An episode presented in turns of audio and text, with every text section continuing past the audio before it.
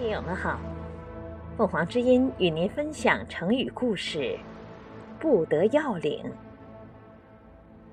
要，通腰，指衣腰；领，是指衣领。古人上衣下裳，提上衣时拿着衣领，提下裳时拿着贴腰部分。要领是比喻人的意志，这里引申为态度。现在一般来表示说话写文章抓不住要点或关键。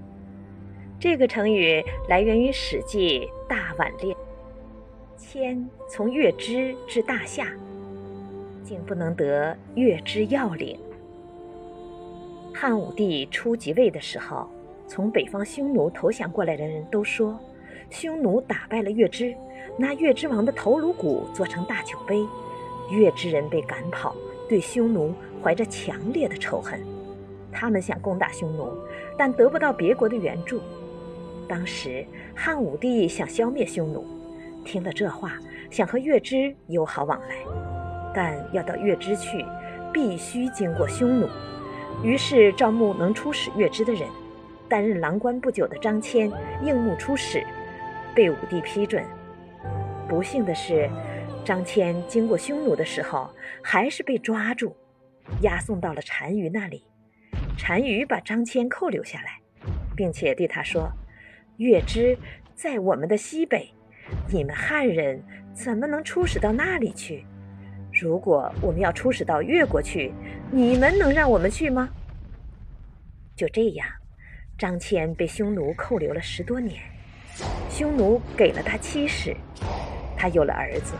但张骞始终保存了汉朝交给他的使节。后来，匈奴放松了对张骞的监视，于是他与随从们一起逃走，朝月支方向前进。他们走了几十天，来到了大宛国。大宛的国王听说汉朝十分富足，想和汉朝往来，只是未能如愿。见张骞后非常高兴，问他打算到哪里去。张骞回答说。我奉汉朝之命出使去月支，被匈奴人封锁了交通，如今从匈奴逃到这里，希望大王能派人给我带路，送我到月支去。如果能到那里，将来回到汉朝，汉朝将赠送你们无数财物。